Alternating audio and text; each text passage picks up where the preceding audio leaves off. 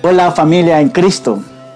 Qué lindo es poder estar nuevamente con ustedes.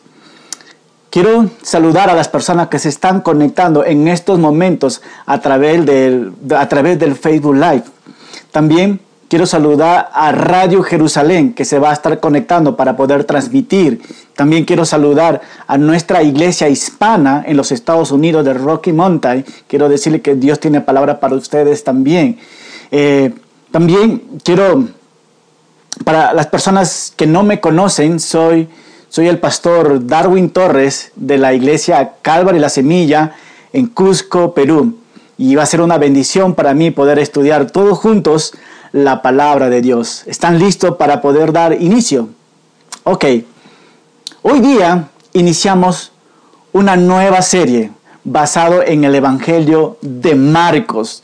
Marcos exactamente tiene 16 capítulos que vamos a estar viendo cada domingo. Y el, y el tema central o el nombre central que vamos a ver en todo el Evangelio de Marcos es Jesús es real, una verdad que cambiará tu vida. Jesús es real y eso es lo que vamos a ver nosotros, una realidad de la vida de nuestro Señor Jesucristo. Esta serie va a ser una serie que va a marcar realmente tu vida, porque vas a conocer a nuestro Señor Jesucristo, vas a vas a ver la obra de él, vas a ver los milagros que él hace, va a ver su misericordia exactamente. Y créame, va a haber un crecimiento en nosotros y nuestra fe va a crecer porque necesitamos conocer a Jesús, porque Él realmente es real. En esta serie voy a retar tu fe. Vamos a ver dónde está tu fe, pero también vamos a iniciar de ahí para poder crecer todos juntos. En esta serie nos vamos a sumergir también a ver la historia misma desde el principio hasta el fin de nuestro Señor Jesucristo. ¿Qué es lo que vamos a ver específicamente en estos 16 capítulos?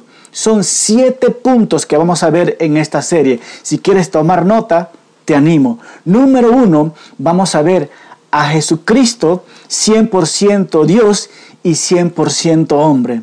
Número dos, vamos a ver a Jesucristo sirviendo. Él no vino a ser servido, Él vino a servir. Un Jesucristo en acción.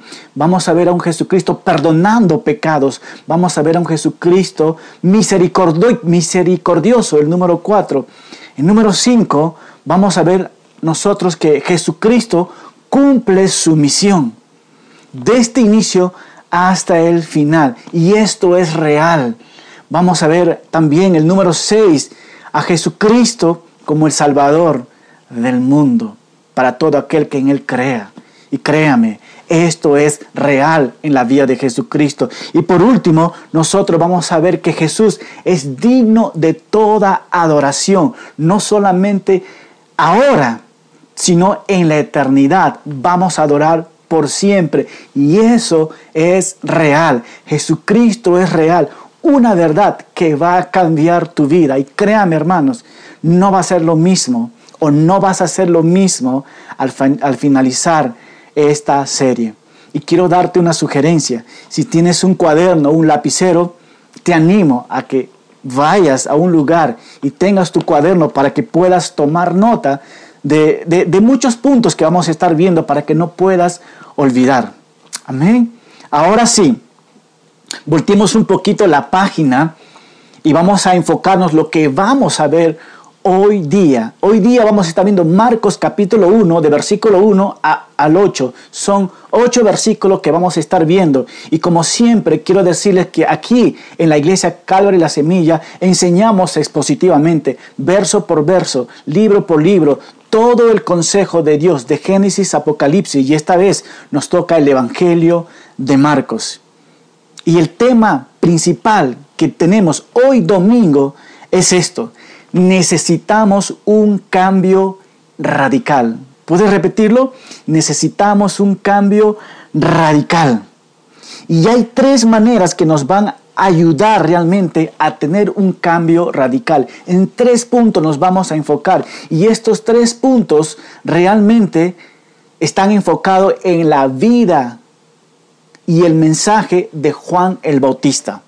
Juan el Bautista, usted sabe que era un hombre radical que Dios ha utilizado y Dios necesita utilizar ahora mismo hombres radicales.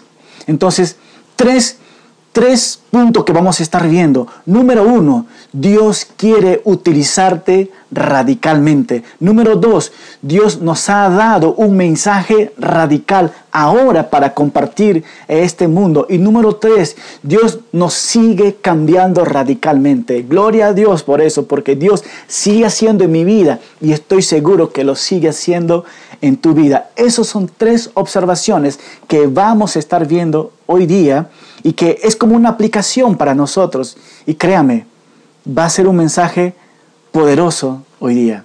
Así que, por favor, ¿por qué no me acompañas rápidamente a leer este pasaje y luego oramos e iniciamos? Amén. Ok, vamos a leer rápidamente Marcos capítulo 1, versículo 1 al 8. Nos dice así la palabra de Dios. Principio del Evangelio de Jesucristo, el Hijo de Dios, como está escrito en el profeta Isaías, yo envío mi mensajero delante de ti, el cual preparará tu camino. Una voz clama en el desierto, preparen el camino del Señor, enderecen sus sendas. Juan se presentó en el desierto y bautizaba y proclamaba el bautismo de arrepentimiento para el perdón de pecados. Toda la gente de la provincia de Judea y de Jerusalén acudían a él y allí en el río Jordán confesaban sus pecados y Juan los bautizaba. La ropa de Juan era de pelo de camello, alrededor de la cintura llevaba un cinto de cuero y se alimentaba de langostas y miel silvestre. Y al predicar, Juan decía, después de mí viene uno más poderoso que yo yo no soy digno de inclinarme ante Él para desatarle la correa de su calzado. A ustedes yo lo bautizo con agua, pero Él los bautizará con el Espíritu Santo. ¡Wow! ¡Qué pasaje poderoso de lo que vamos a estar viendo hoy día! Por favor, te animo a que me acompañes ahora con una oración. Señor, te damos las gracias por permitirnos estudiar tu palabra con libertad, Señor. Creemos que tu palabra puede penetrar nuestros corazones, Señor, y lo sabemos. Señor, prepáranos para toda buena obra. Queremos ser útiles, Señor, para tu reino. Date a conocer en estos pasajes, Señor, para tener un cambio radical en nuestras vidas. Te necesitamos, Señor. Y diríjanos. Tu palabra es poderosa. En el nombre de Jesucristo oramos. Amén. Amén. Versículo 1 de Marcos, de capítulo 1, nos dice así. Principio del Evangelio de Jesucristo, el Hijo de Dios. El principio a manera de introducción, ¿cuándo y dónde se escribió el Evangelio de Marcos? Primeramente, el Evangelio de, Marco, de Marcos es uno de los evangelios que se, que se escribieron eh, eh, eh, básicamente ah, ah, fue uno de los primeros que se escribieron y, y fue escrito, los comentaristas nos dicen que fue escrito en Roma en el año 60 a 65 después de Cristo. ¿Y quién escribió el Evangelio de Marcos? Bueno, pues ahí está su nombre. Se llama Juan Marcos. Era un judío. No era un discípulo de Dios. Él era el discípulo de Pedro y no directamente de nuestro Señor Jesucristo. Marcos toma la experiencia de Pedro para escribir este Evangelio. Él narra la historia de Jesús desde los ojos de Pedro. Marcos nos da la base para poder entender quién es Jesucristo. Él nos da el fundamento de nuestra fe para la iglesia, para nosotros. ¿Qué podemos ver también de Marcos? Marcos eh, eh, eh, tenía un tío que se llamaba Bernabé, que Bernabé era amigo de Pablo. Y Pablo en el primer viaje, él lleva a Juan Marcos. Entonces, eso es parte de, de, la vida de Juan Marcos. ¿Qué más podemos saber de él? ¿A qué público él está escribiendo este Evangelio de Marcos? Juan escribe este Evangelio, perdón, eh, Mateo escribe este Evangelio a un público judío, pero Marcos escribe, escribe a un público diferente. El público de Marcos son romanos, no son judíos.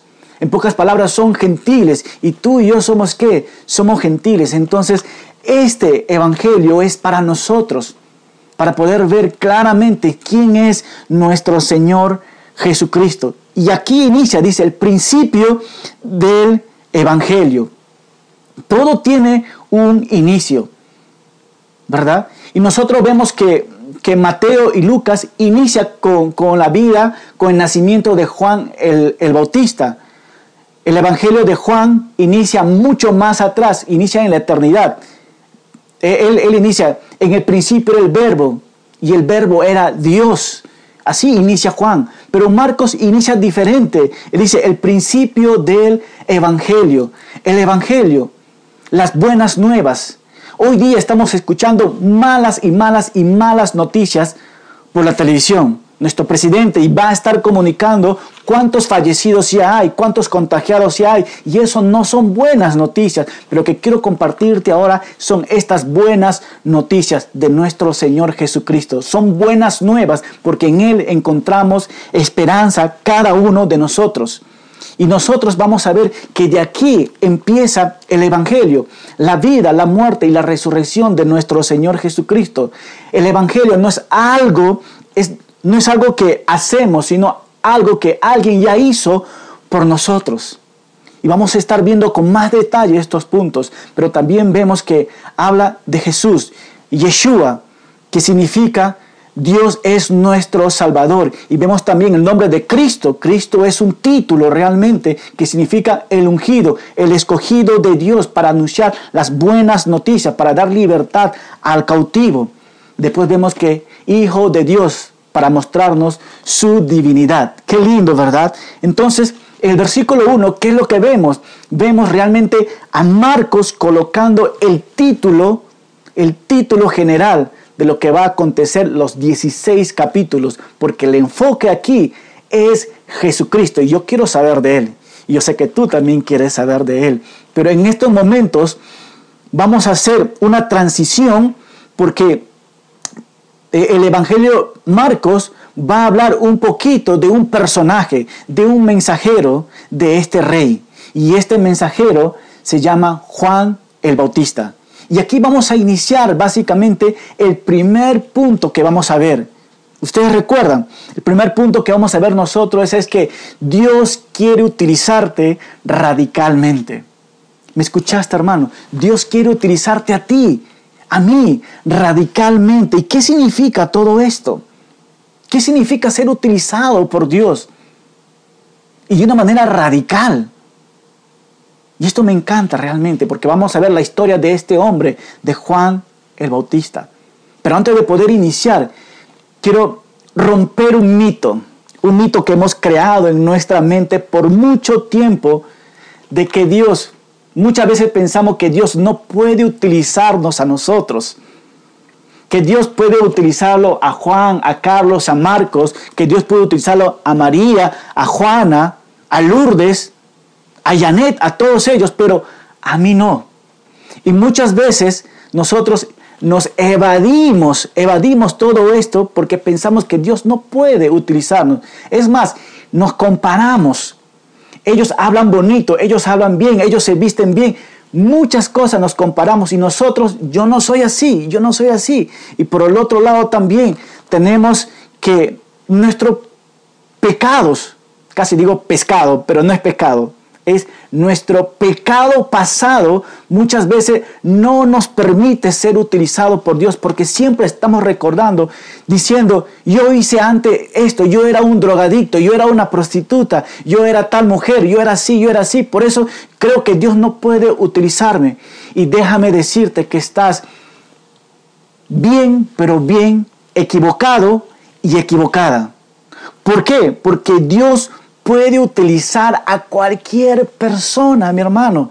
Dios puede utilizar a cualquier persona debido a su misericordia. Bingo.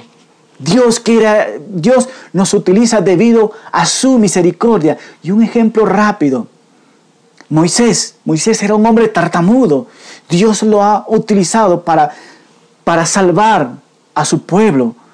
Josué, un hombre que le temblaba las piernas y Dios tuvo que decirle, no tengas miedo, yo estaré contigo. Vemos a David, tú y yo sabemos la historia de David. Podemos ver también en el Nuevo Testamento a María, una mujer que Dios ha utilizado nada más ni nada menos para dar, para, para, para a través de ella pueda nacer el Salvador del mundo. Una mujer Vemos también en el Nuevo Testamento a cuatro mujeres que Jesucristo se presenta a ella y le dice, estoy vivo, ve, vaya y anuncia a los demás diciendo que yo he resucitado y estas mujeres fueron utilizados por Dios. Vemos a sus discípulos también que fueron utilizados por nuestro Señor Jesucristo. Ellos eran pescadores, no tenían mucho conocimiento. Vemos también a Pablo ser utilizado por Dios, pero antes ¿cómo era? Un orgulloso, tenía mucho conocimiento, pero Dios tuvo que vaciarlo a él. Y créame que cambiaron el mundo. En pocas palabras, ¿qué quiero decirte, hermano y hermana en Cristo? Dios quiere utilizarte radicalmente. Nuestro primer paso es saber que Dios quiere utilizarnos. Amén. Y nuestro segundo paso es entregarnos completamente a Él. Entregarnos completamente a Él. Señor, te entrego mi vida y sabes qué? Eso fue en el momento que tú recibiste a Jesucristo en tu vida, en tu corazón. Estás diciendo que ya no te pertenece, que perteneces a Él. Simplemente te hago recordar que dice, no, el segundo es entregarnos completamente a Él. Romanos 6:13. ¿Qué nos dice Romanos 6:13? Entréguense completamente a Dios. ¿Por qué? Porque antes estaban muertos, pero ahora tienen una vida nueva. Así que usen todo su cuerpo como un instrumento para hacer lo que es correcto para la gloria de Dios. Dios quiere utilizarte, hermano, radicalmente, pero entrégate completamente. Y eso es lo que vamos a ver ahora en la vida de este hombre. Dios está utilizando a Juan el Bautista. Versículo 2, ¿qué nos dice? Como está escrito en el profeta Isaías, las profecías hablan acerca de este mensajero. ¿Y cuáles son esas dos profecías que nos hablan? Si quieres tomar nota, ahí está Malaquías 3.1 e Isaías 40, versículo 3 nos dice así también, regresando a Marcos, yo, como está escrito en el profeta Isaías, yo envío a mi mensajero delante de ti, el cual preparará tu camino, una voz que clama en el desierto, preparen el camino del Señor, enderezad sus sendas. Y me encanta esto. Y quiero, y quiero, y quiero decirte que, hablando de Juan el Bautista, el último profeta, vemos que Dios no hizo un, que, Juan el Bautista no hizo ningún tipo de milagro, solamente él fue la voz. Bueno, pues Dios ha estado en silencio por 400 años. 400 años Dios no había hablado a su pueblo y ahora después de 400 años a través de este profeta de Juan el Bautista, Dios va a hablar y va a anunciar algo importante a su pueblo. Fíjate hermanos, 400 años pero que ahora es la oportunidad y el tiempo es ahora. Y vemos que el trabajo de Juan, de Juan el Bautista era, dice, yo envío mi mensaje, Él es el mensajero, Él preparará tu camino. Ese es su ministerio, preparar el camino del Señor y una voz que clama en el desierto.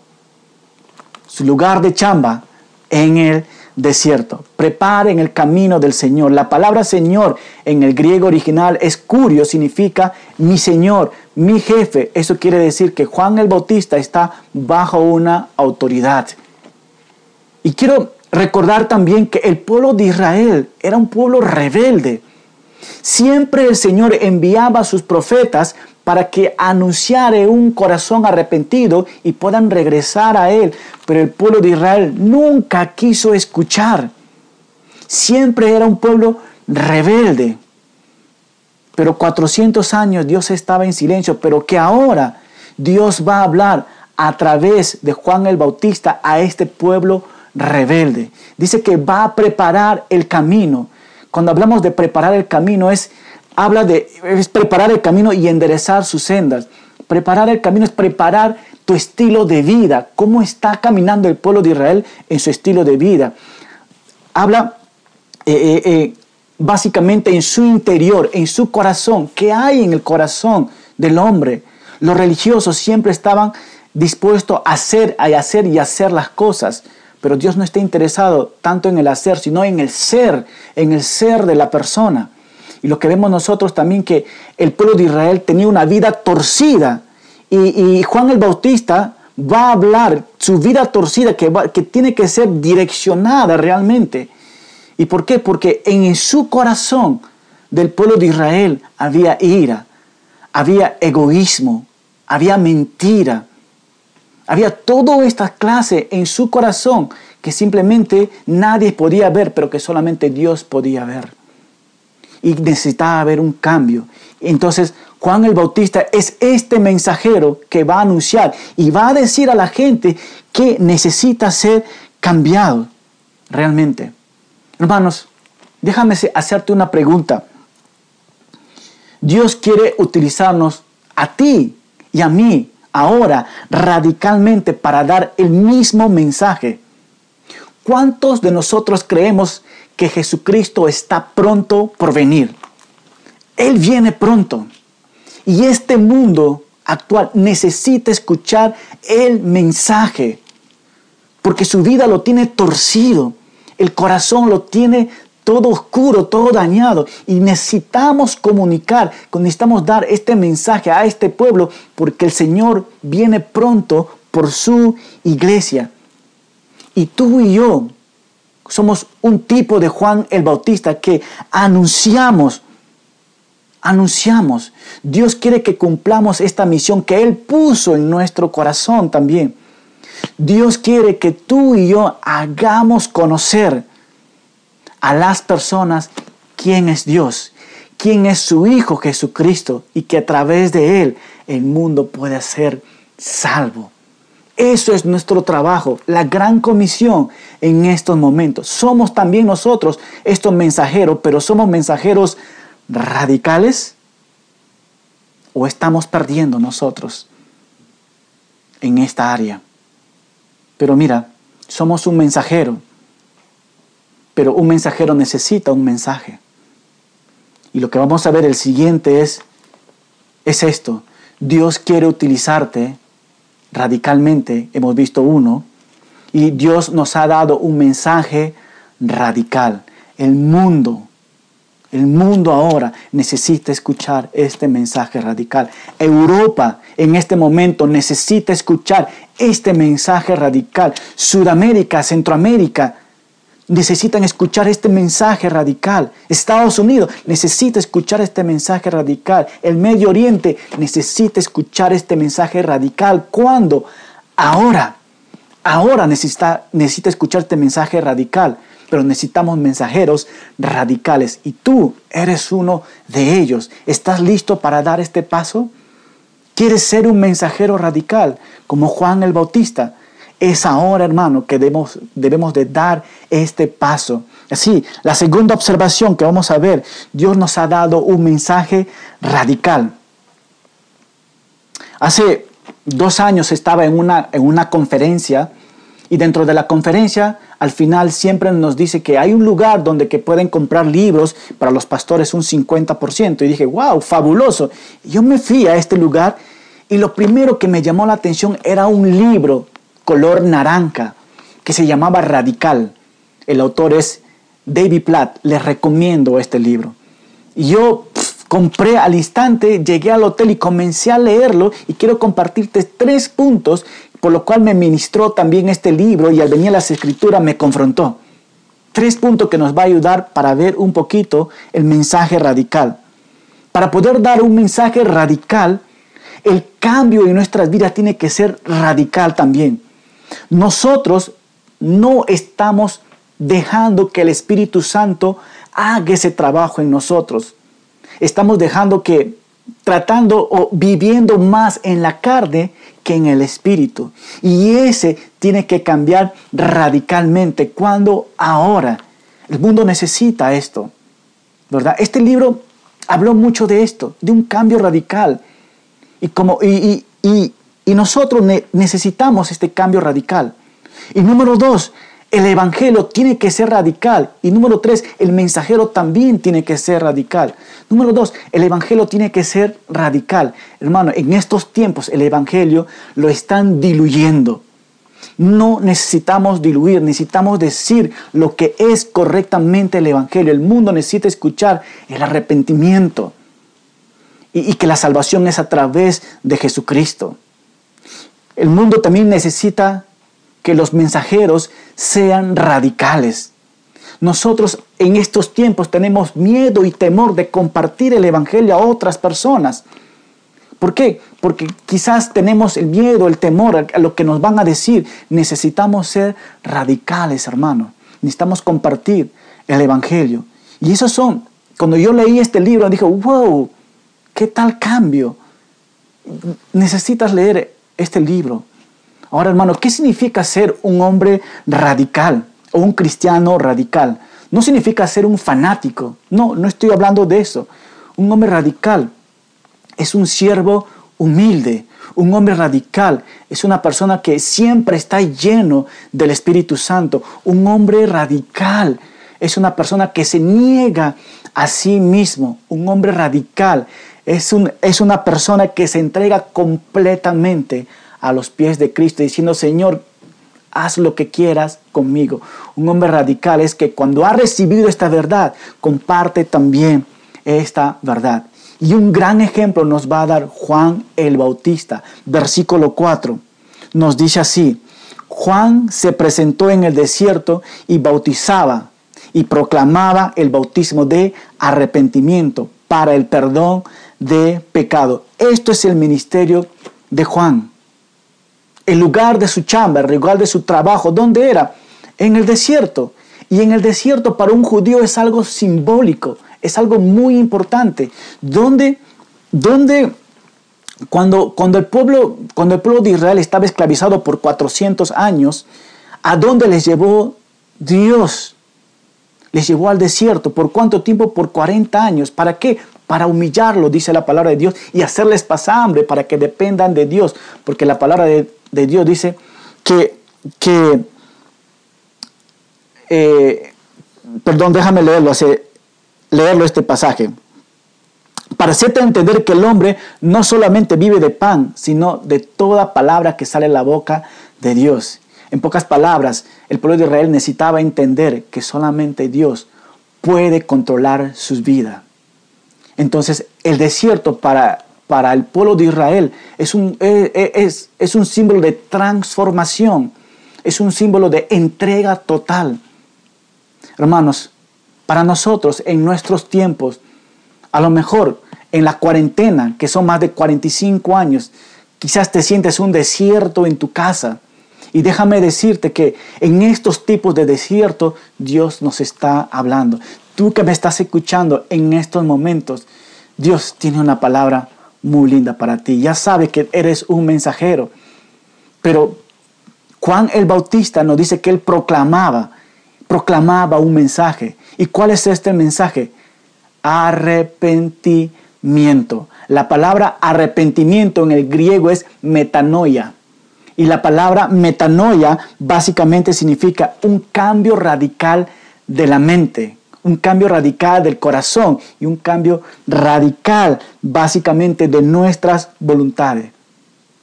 ¿Qué significa esto? Significa que implica apartarse del pecado, escucha, y volverse a Dios. Hermano, el arrepentimiento es el punto de, donde que inicia la reconciliación con Dios. El arrepentimiento significa dar un giro de nuestras vidas. ¿Cómo es esto? Del que miente, pues ahora no miente. El que roba, pues ahora no, no roba. ¿Verdad? Entonces, el que dice, el que comete adulterio, pues ahora ya no cometa, deja de hacerlo. Entonces, estás arrepentido de las cosas malas que estás haciendo. Pero, honestamente, ¿cómo nosotros podemos tener un genuino arrepentimiento? Porque Dios conoce nuestro corazón, pero ¿cómo podemos tener un genuino arrepentimiento? Si quieres tomar nota, anota estos tres puntos básicamente. Nos dice esto. Nos dice esto, ¿no? Todo inicia en la mente inicia en la mente. Tú necesitas reconocer tu pecado. Tú necesitas reconocer tu pecado porque cuando tú cometes pecado, en tu mente tú lo sabes.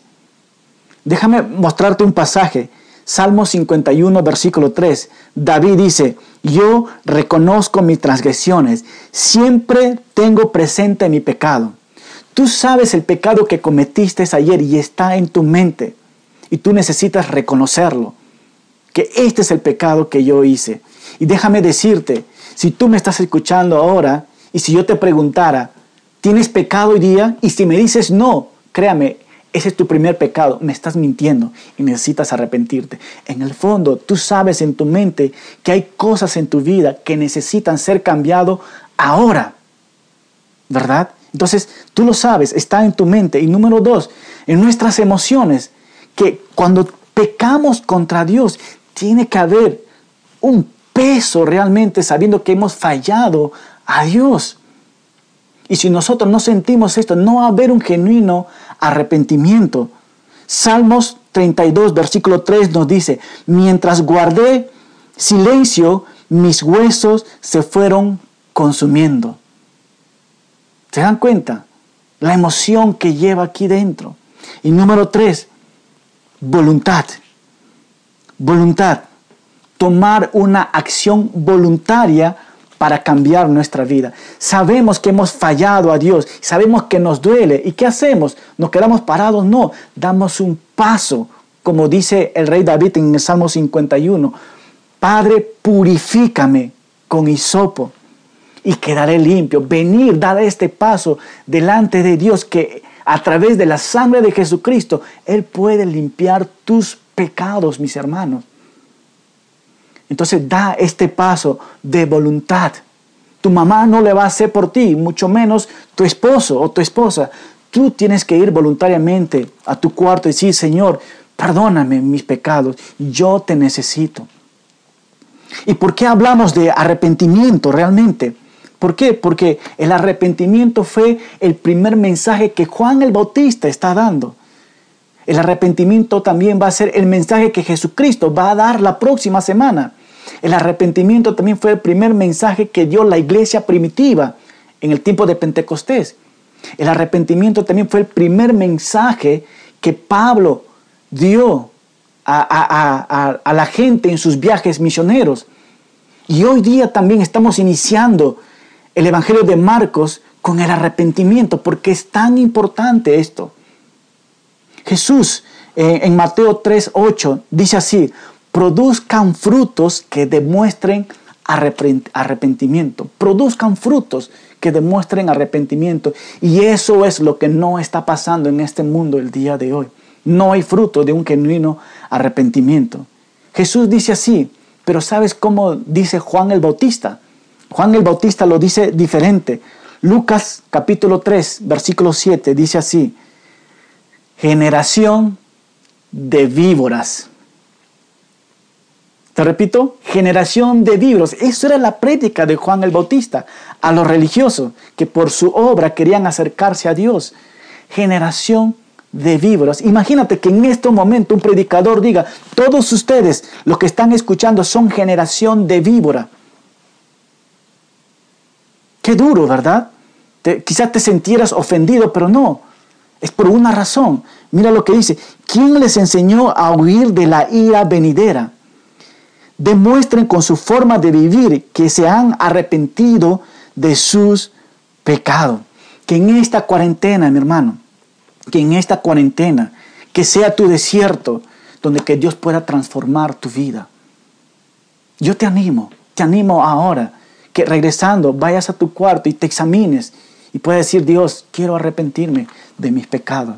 Déjame contarte una historia rápidamente, la historia de Emma, una jovencita de que a los 12 años sus padres lo abandonaron a ella y a los 12 años ella empezaba a consumir drogas a los 14 años tuvo su primer bebé, a los 18 su segundo, a los 24 el tercer, el tercer bebé.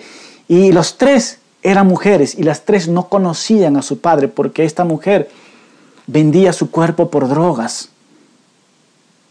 Así que esta mujer tenía una vida de libertinaje total. Pero llegó un tiempo que ella se cansó y dijo, voy a cambiar mi estilo, mi, estilo de vida por amor a mis hijas. Y ella intentó. Fue a buscar trabajo. El primer trabajo que encontró fue una cafetería. Y esta cafetería estaba por quebrarse. Y el Señor le dijo, bueno, pues no tengo mucho por pagarte, pero si quieres trabajar, a buena hora. Pero el pago es muy bajo. Y la chica dijo, está bien, voy a trabajar. Un mes trabajó la chica, lo pagaron. El día siguiente ella fue a consumir. No pudo más. No apareció dos días. Así que su jefe, después de dos días, ella se acercó y le dijo, el jefe, una vez más, esta es la última oportunidad que yo te doy y nunca más te voy a dar, porque tú no quieres cambiar. Entonces Emma fue a un costado y se puso a llorar tristemente y decir, yo no puedo con esta debilidad. Nadie me quiere a mí. Entonces, pero Emma siempre había visto a un hombre por todo este mes, en las tardes que él venía, abría un libro y tenía una nota. Y justo este hombre estaba sentado allí. Y este hombre se acercó y le preguntó, jovencita, ¿cómo te llamas? Me llamo Emma, regálame cinco minutos de tu tiempo. Él dijo, tengo dos oídos para escuchar, cuéntame qué es lo que está pasando. Y Emma contó toda su historia. Y este hombre perdón, y Emma dijo, nadie me ama a mí. Soy una mujer sucia, una mujer que nunca voy a cambiar, que nadie me va a mirar, que nadie me va a amar. Tengo demasiados pecados. Entonces, este hombre agarró un libro y lo entregó. Agarró una hoja, escribió y agarró otra hoja y escribió. Y le dijo, en la primera hoja hay una dirección. Busca en este libro. Y número dos, el día domingo, aquí hay otra hoja. Ve a esta dirección también con toda tu familia. Y ella regresando a su casa, realmente fue, abrió primeramente la primera nota y la primera nota decía Lucas 31.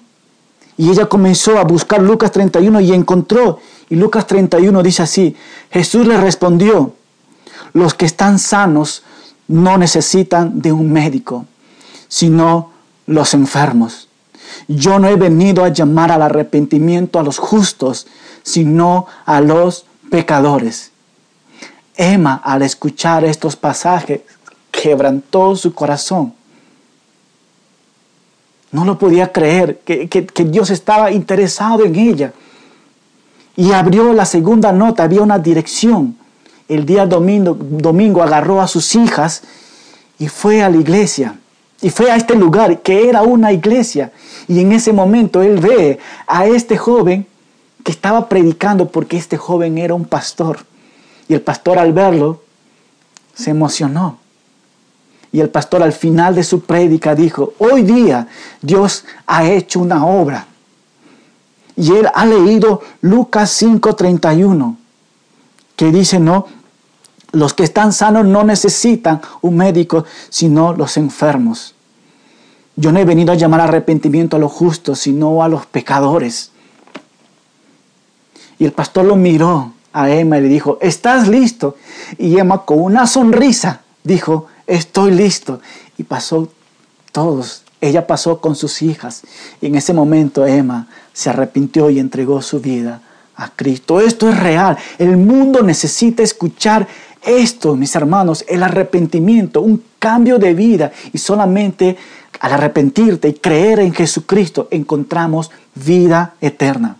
Hermanos, el arrepentimiento es el medio que nos ha proporcionado para liberarnos de nuestros pecados y recibir el perdón a través de la sangre de nuestro, de nuestro Señor Jesucristo. Qué lindo, ¿verdad? Pero continuamos con los pasajes, el tiempo nos está ganando. Versículo 5. Toda la gente de la provincia de Judea y de Jerusalén acudían a él. Y allí en el río Jordán confesaban sus pecados y Juan los bautizaba. La ropa de Juan era de pelo de camello, alrededor de la, cintura llevaba un cinto de cuero y se alimentaba de langostas de miel silvestre. Quiero hablar rápidamente dos puntos. Uno, la vestimenta de Juan. Este Juan era un personaje. Tú lo podrías ver de lejos, uf, ya, esto es sí. ¿Has conocido alguna vez a una persona fuera de lo común? Yo creo que sí. ¿Verdad? Pero también su comida también era rara su comida. Hoy día podemos ya comer comida rara, pero en aquel tiempo Juan el Bautista, uno vivía en el desierto y dos comía su comida rara. ¿Qué nos muestra esto? Que Juan el Bautista tenía un corazón humilde. Juan el Bautista era muy sencillo. Lo que estaba en juego no era su estilo de vida, sino su mensaje que podía transformar vidas para otros, ¿verdad? Y el otro punto que quiero hablar rápidamente también es que venían al río Jordán, confesaban sus pecados. Es tan importante, hermano, que en estos tiempos podamos confesar nuestro pecado. ¿Qué significa confesar nuestro pecado? La palabra implica ponernos de acuerdo con Dios. Te repito, ponernos de acuerdo con Dios. ¿En qué sentido? De que yo soy pecador, Dios, yo confieso que yo soy esto, esto, esto, esto, y yo soy, yo estoy confesándote, Dios. Y Dios de los cielos está diciendo, estoy de acuerdo, dame la mano. Eso eres tú, eres un pecador. Y el confesar nuestro pecado, estamos diciendo, Dios, estoy de acuerdo contigo.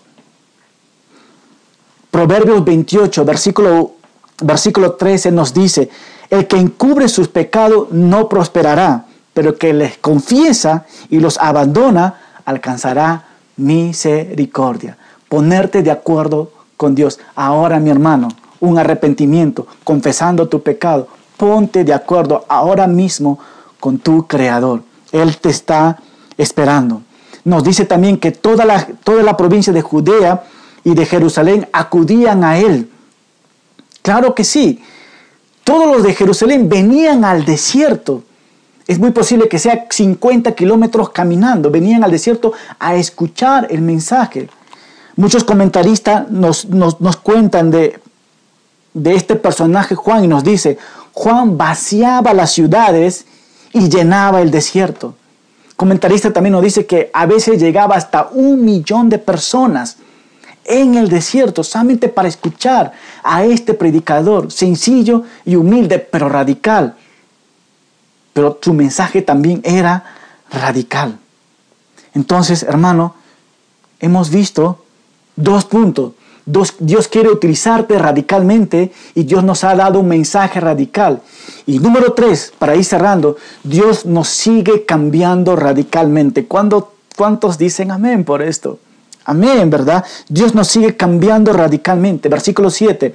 Al predicar Juan decía, después de mí viene uno más poderoso que yo, que no soy digno de inclinarme ante él para desatar la corona de su calzado. A ustedes yo los bautizo con agua, pero Él los bautizará con el Espíritu Santo. Y lo que yo veo en la vida de Juan rápidamente son dos cosas. Que el enfoque no estaba en él. El enfoque estaba en Jesus Christ, en Jesucristo. Y eso es una aplicación para nosotros, lo que predicamos, la palabra de Dios. El enfoque no somos nosotros, sino Cristo. Entonces, asegúrate de apuntar siempre a Jesucristo. ¿Por qué? Porque es Él quien, quien limpia de pecado, porque es Él quien murió por los pecadores. Yo no limpio pecado, yo no morí por, por los pecadores. Así que nuestro enfoque, queridos pastores, siempre es Jesucristo. Deja de lado de querer figurar. Ya no es para nosotros que Cristo sea anunciado completamente. Entonces, ¿qué quiere decir esto? Cuando Dios nos cambia radicalmente, el enfoque no somos nosotros, es nuestro Señor Jesucristo. El otro punto que quiero decir, cuando somos transformados radicalmente en nuestro corazón, genera un corazón humilde en nosotros genera un corazón humilde. Mira que dice Juan, yo no soy digno ni de inclinarme ante Él para desatar la correa de su calzado, ni eso. En el tiempo de nuestro Señor Jesucristo, un discípulo podía hacer todo por su maestro, pero lo único que no podía hacer un discípulo era desatar los pasadores de su maestro, porque era demasiado humillante para el discípulo. Pero Juan el Bautista en su humildad dice, no, ni siquiera esto puedo hacerlo. Porque yo sé quién es Él. El mensajero sabe quién es, pero también el mensajero sabe el poder de su rey. Jesucristo es poderoso. Dios es poderoso. Y vemos la humildad, un corazón humilde de este hombre. Y más, es más, él dice en Juan 3.30 nos dice, es necesario que Él crezca y que yo mengue. ¡Pum! Bingo. Ahí está. Es que el, el, ministerio que Él ha recibido es por gracia, es que Dios le ha dado. ¿Verdad? Entonces, ¿quiénes somos nosotros, hermano? No somos nada realmente, somos instrumentos de Dios. Es necesario que, que, que Él crezca y que yo mengue. Entonces, Dios, cuando Dios, cuando Dios nos sigue cambiando radicalmente, genera un corazón humilde en nosotros. Y versículo 8 dice, ¿no? A ustedes yo les bautizo con agua, pero Él les bautizará con el Espíritu Santo. El bautismo en agua, en el río, en el río Jordán. El, el ancho del río Jordán tenía básicamente entre 30 de ancho y a veces 40. La profundidad era de un metro 50 hasta 3 metros y medio. Y ahí venía la gente, un, es un río pequeño, pero que bautizó grandes hombres. ¿Verdad? Y eso vamos a ver la próxima semana. Y gente venía a bautizarse, pero dice que Él les bautizará con el Espíritu Santo. Y esto habla de un nuevo nacimiento, de una incorporación a una nueva familia con Cristo. Esto vamos a ir viendo más adelante. Hermanos, entonces para ir concluyendo las aplicaciones finales, un cambio radical. La vía de Juan nos confronta, hermano, pero también su mensaje nos confronta mucho. Hermanos, ¿hay algo en nuestras vidas que necesitan ser cambiados radicalmente? Te dejo tarea para la casa, ¿verdad? ¿Qué áreas son? Agarra tu cuaderno y toma lista y entrégasela al Señor. Necesitamos tener un cambio radical, no mañana, ahora, mis hermanos. Porque, uno, porque Dios quiere utilizarte radicalmente. Todos somos útiles para Dios. ¿Estás listo para ser utilizado por Dios? En este momento necesitamos preparar los corazones de este mundo. Este mundo necesita escucharte a ti, escucharme a mí. Con un teléfono puedes llamar. Tú conoces cómo está viviendo tal fulana. Tal vez conoces a alguien que está viviendo en adulterio, en no perdonar, en chisme, en ira. Pues llámalo y dile, ¿sabes qué? Tengo un mensaje que decirte a ti, pero este mensaje es radical. Arrepiéntate. Dios nos ha dado un mensaje radical que el mundo necesita escuchar, hermano. Este mundo necesita escuchar este mensaje radical. Arrepentimiento. Vuélvanse a Dios y entreguen su vida a nuestro Señor Jesucristo.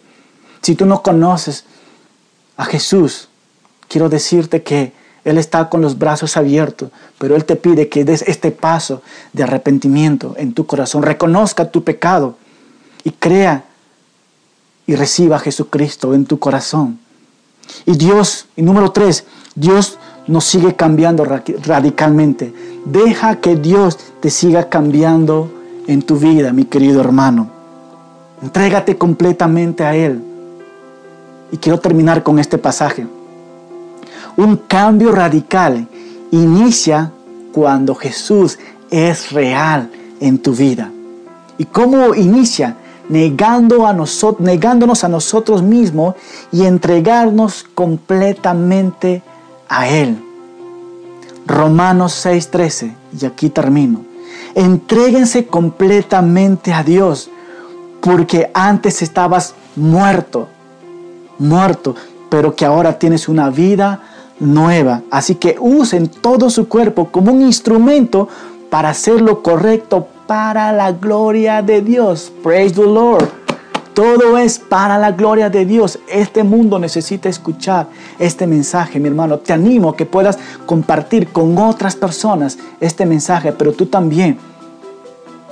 Dios quiere utilizarte radicalmente también. Gracias, gracias hermano por seguir eh, este mensaje. Realmente que tengas un excelente día y que Dios te bendiga. Y déjame terminar con esta oración. Amado Padre, te damos gracias, Señor, por tu palabra que tiene el poder, Señor, para transformar nuestras vidas, Señor. Gracias, sabemos que tú vas a hacer la obra, Padre. Bendícenos, te lo pedimos en tu santo nombre, Jesucristo. Amén.